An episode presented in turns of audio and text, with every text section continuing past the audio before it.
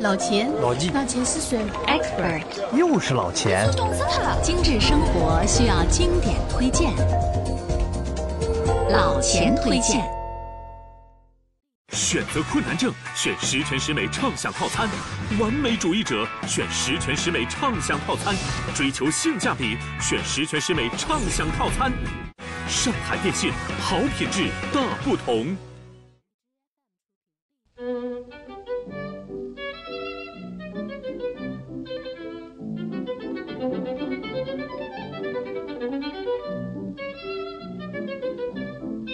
朋友们，大家好！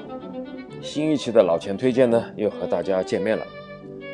好久没和大家聊聊音乐了，今天老钱给大家带来了一首音乐，推荐一曲轻松甜美、浪漫美妙的经典小提琴曲《美丽的罗斯玛琳》。记得在第三期的老钱推荐 D 大调卡农的故事中，我曾经说过这样一段话。说起音乐欣赏，尤其是古典音乐，耐心多听上几遍，觉得悦耳动听就足够了。获取音乐带来的美感和愉悦，才是艺术的真谛。我想啊，美丽的罗斯玛琳带给我们的就是美妙动听。美丽的罗斯玛琳原本是古维也纳舞曲中的第三首曲目。这个古维也纳原曲呢，是奥地利作曲家弗里茨·克莱斯勒年轻时代的作品。它呢由小提琴和钢琴演奏的三个短乐曲组成。这三个短乐曲常常独立演奏，它们分别是《爱的欢乐》《爱的忧伤》和《美丽的罗斯玛琳》。那么，关于古维也纳圆舞曲，至今仍不清楚是克莱斯勒在何时创作的。唯一可考证的是，出版于一九零五年，是克莱斯勒特意献给当时一位非常著名的，也是最早期的华尔兹舞曲作曲家约瑟夫·兰纳的。那么，克莱斯勒经常在演奏会上演奏这些作品。一九一一年，克莱斯勒创作了他自己的钢琴独奏序曲，并命名为《古维也纳圆舞曲》。那么，今天跟大家聊的就是这组舞曲中的最后一首。美丽的罗斯玛琳。正如卓别林之于喜剧，哈里·侯迪尼呢之于魔术，黑泽明之于电影，每一个领域里啊都有属于自己的传奇人物，而每个人物呢又有属于自己的经典流逝。那么在音乐界也有这样一位传奇人物，他就是弗里茨·克莱斯勒。这个名满世界的小提琴家呢，以自己无与伦比的天赋和炉火纯青的技艺，留下了一首首广为演奏的乐曲，而《美丽的罗斯玛琳》正是这位大师的钢鼎之作。下面我们先来熟悉一下一代大师的典雅和魅力。弗里茨·克莱斯勒是美籍奥地利小提琴演奏家和作曲家。一八七五年生于维也纳，三十岁后呢移居美国，广泛演出，蜚声国际。克莱斯勒少年成名，后来呢回归校园，继承了父亲的衣钵学医，又后来呢参军，并且参加了第一次世界大战，曾经被授予陆军的中尉军衔。今天面对众多的优秀古典音乐家，你可能不够熟悉克莱斯勒。但是在克莱斯勒全盛的那个时代，他可是举世瞩目的超级巨星，更是传奇。在二十世纪初的美国和欧洲啊，举办一场克莱斯勒的独奏音乐会，简直称得上是一件盛事。我呢，可以用几件事情来告诉你，他到底有多少牛。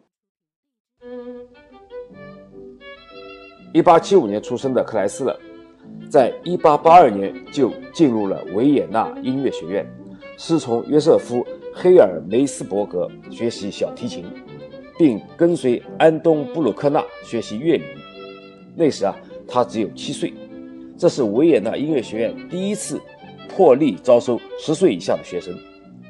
1884年的克莱斯勒才十岁，便赢得了维也纳音乐学院大赛的金奖。1885年到1887年，他呢获得了一笔奖学金。在巴黎音乐学院学习，在巴黎音乐学院毕业赛一等奖的五位获奖小提琴手中的名单中呢，克莱斯勒名列前茅，特被授予一等的一等奖。这在巴黎音乐学院是史无前例的。克莱斯勒的父亲老克莱斯勒医生曾经询问一位教授老友，他问啊，在军官、医生还是音乐家这些职业上，儿子到底应该走哪条路？教授的回答很干脆：军官嘛还可以，医生呢马马虎虎，音乐家是一流的。有这样一个故事。克莱斯勒呢，一次在一家古董店淘宝，他觉得店主呢对民情似乎有点认识，便拿出他的瓜奈里想考考店主。他说道：“我想把这个琴给卖了，你看值多少钱？”店主把完了之后呢，说：“此琴价格不菲，你等等，我回家取来我的阿玛蒂。”但是呢，他回来时呢，并没有带来什么阿玛蒂，而是带来了一名警察。店主指着克莱斯勒说：“逮捕他，他盗窃了弗里茨·克莱斯勒的琴。”克莱斯勒呢，只好努力争辩说：“我就是克莱斯勒呀，请出示身份证。”警察说：“忘记带了。”情急之中的克莱斯勒呢，拿起他的瓜奈里，不慌不忙地演奏出了美丽的罗斯玛丽。曲中，店主、警察皆是喜笑颜开，说啊。天下唯独克莱斯勒才能演奏出如此美妙的、美丽的罗斯玛琳。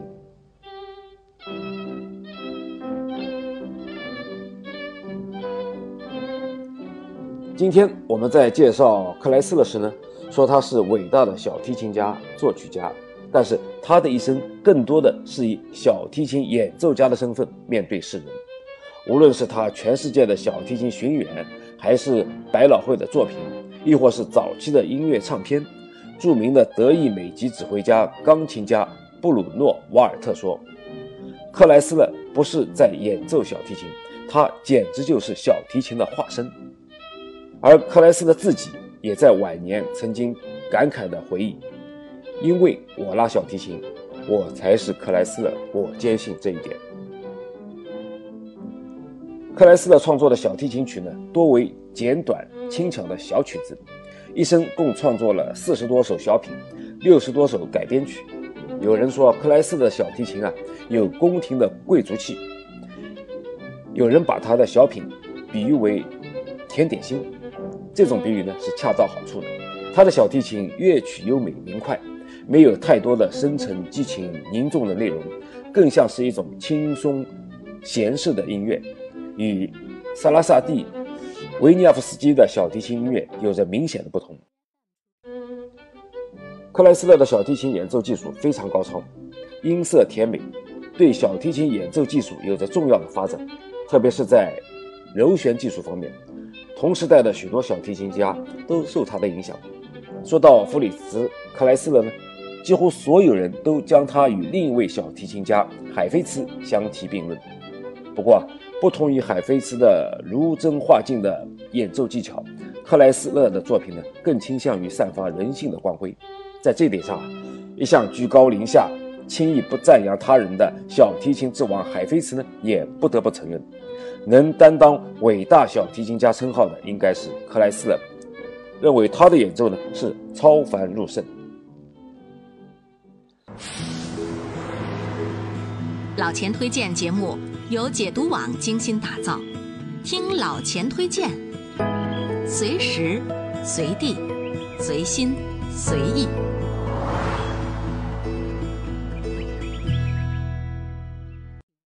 上海电信十全十美畅享套餐，全家共享全国四十 G 大流量，流量升级、带宽升级、权益升级，还能免费将亲朋好友带宽升级到五百兆，全程千兆覆盖，全面福利升级，全球信息领跑，电信全都为你，详询一万号。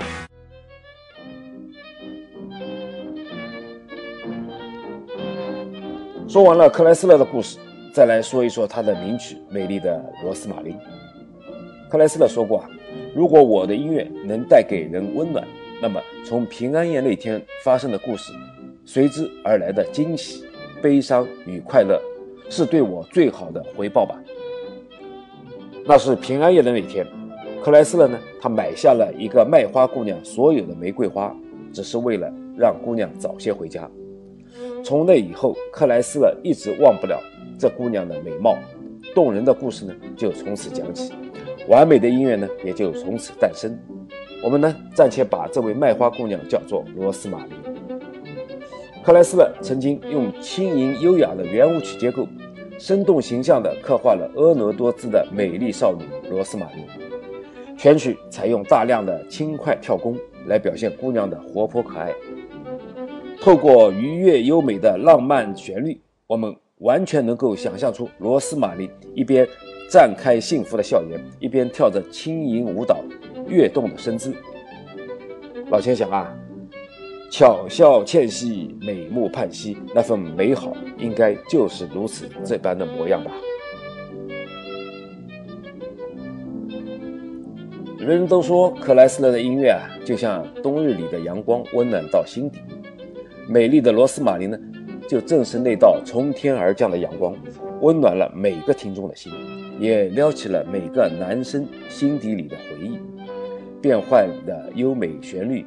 长袖善舞的少女，少年时的那些小小心事，全都在曲中一览无余。都说艺术是相通的，就像诗中有画，画中有诗一样，音画同源。你听是你在看，你看又是在听。音乐的世界往往奇妙的让人短暂的分不清现实与想象。美丽的罗斯玛琳呢，之所以能如此的流行和经典。老钱觉得呢，还应该是这首美妙的曲子，为广大男粉丝造了一个梦，一个关于心中最美好的花季少女的梦。今天一百多年过去了，美丽的罗斯玛丽依旧是长盛不衰、广受欢迎的小提琴经典曲目。想要知道美丽的罗斯玛丽一经问世有多少流行，老钱用两个简单的成语来形容：家喻户晓，耳熟能详。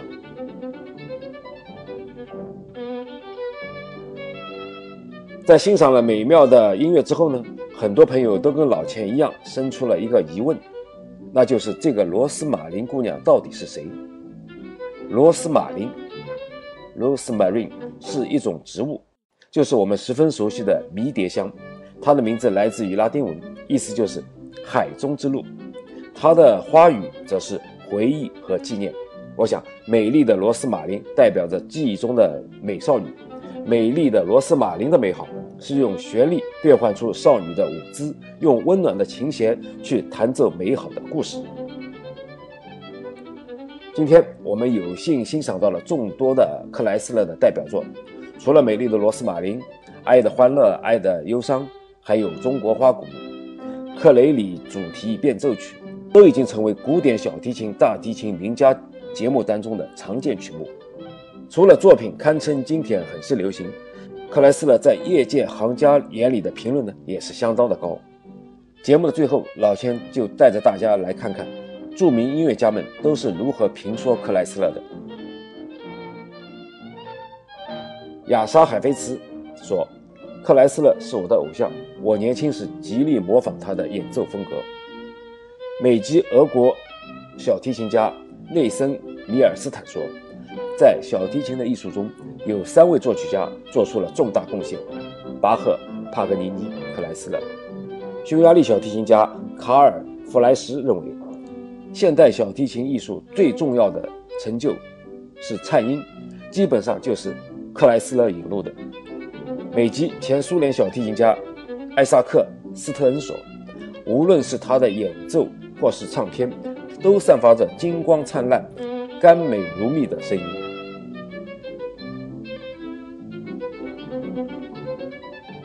最后呢，老钱再说两句题外话。上一期的老钱推荐，我们说到的是美国国会图书馆，里面曾经介绍他们收藏了超过六千一百万份手稿。这里呢，我要告诉大家，其中的克莱斯勒馆呢，就收藏了克莱斯勒的全部手稿。还有呢，就是网上有评论说啊，当你被上司责骂而情绪低落的时候呢，听一曲美丽的罗斯玛琳可以减压。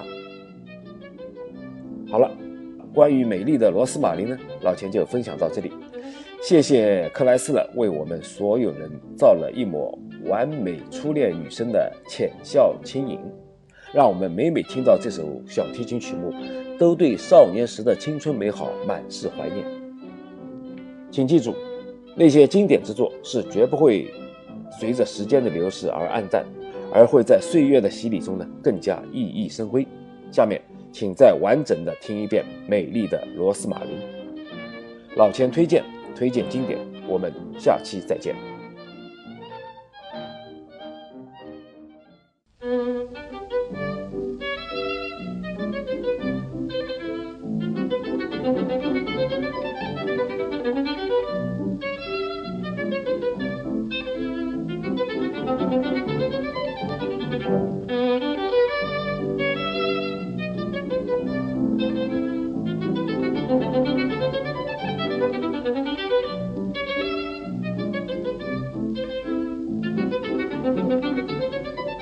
如果